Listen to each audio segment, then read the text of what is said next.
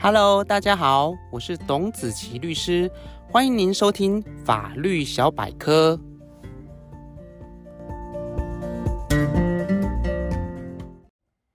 Hello，各位听众朋友，大家好，端午佳节愉快，欢迎大家再次收听今天的法律小百科。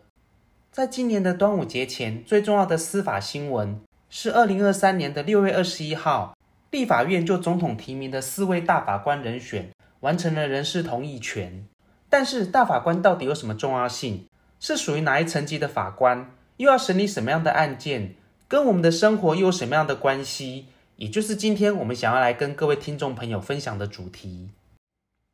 在说明大法官这个主题之前，先让我们来说明一下目前的法院以及法官的制度。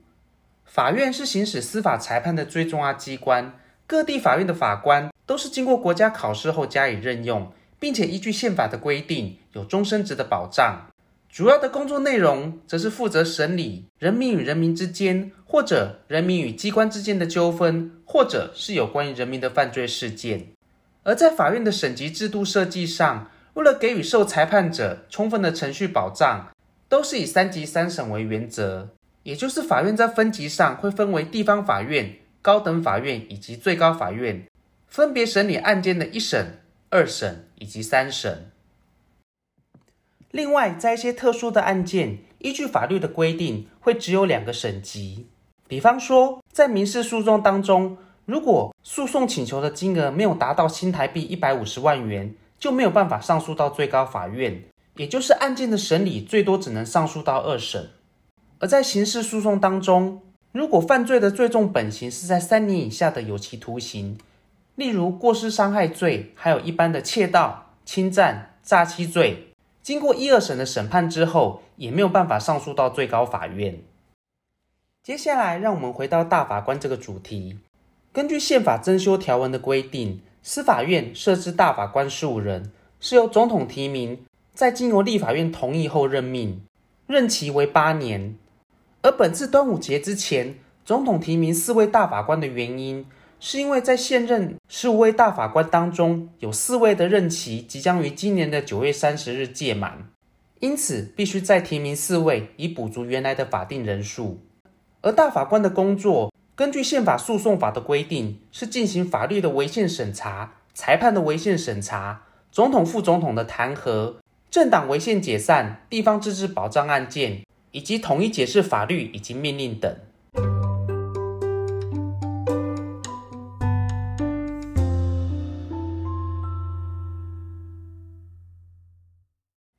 为了说明大法官的工作，让我们以近年来比较有名的案例来做说明。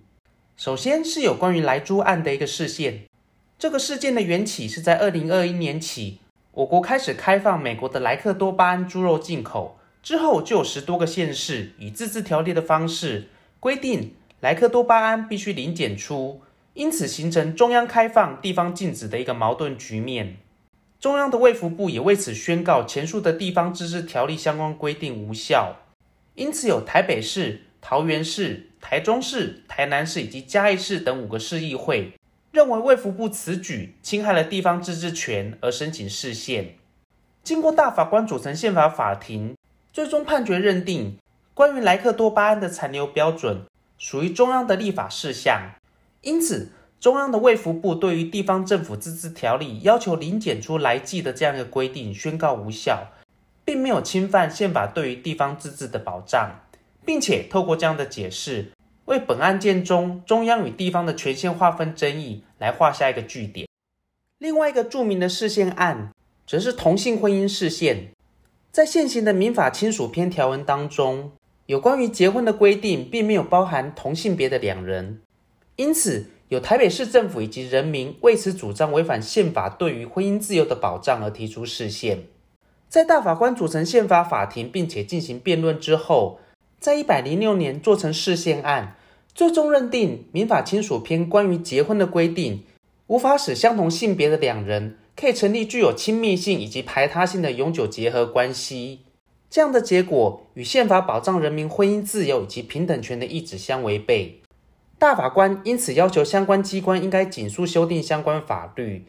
所以立法院在民国一百零八年的五月完成司法院释字第七百四十八号解释施行法，也就是俗称的同婚专法。透过这样一个法律，使同性婚姻正式取得法律上的一个依据。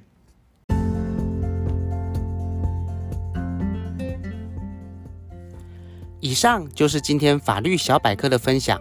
如果您有任何的问题，或有喜欢的主题，欢迎您写信留言给我。如果您喜欢今天的节目，请按下订阅，定期接收最新的资讯。也欢迎您将本节目推荐给更多的朋友分享，让好的资讯可以帮助到更多的人。谢谢您的收听，我是董子琪律师，祝福您有美好的一天，我们下次见。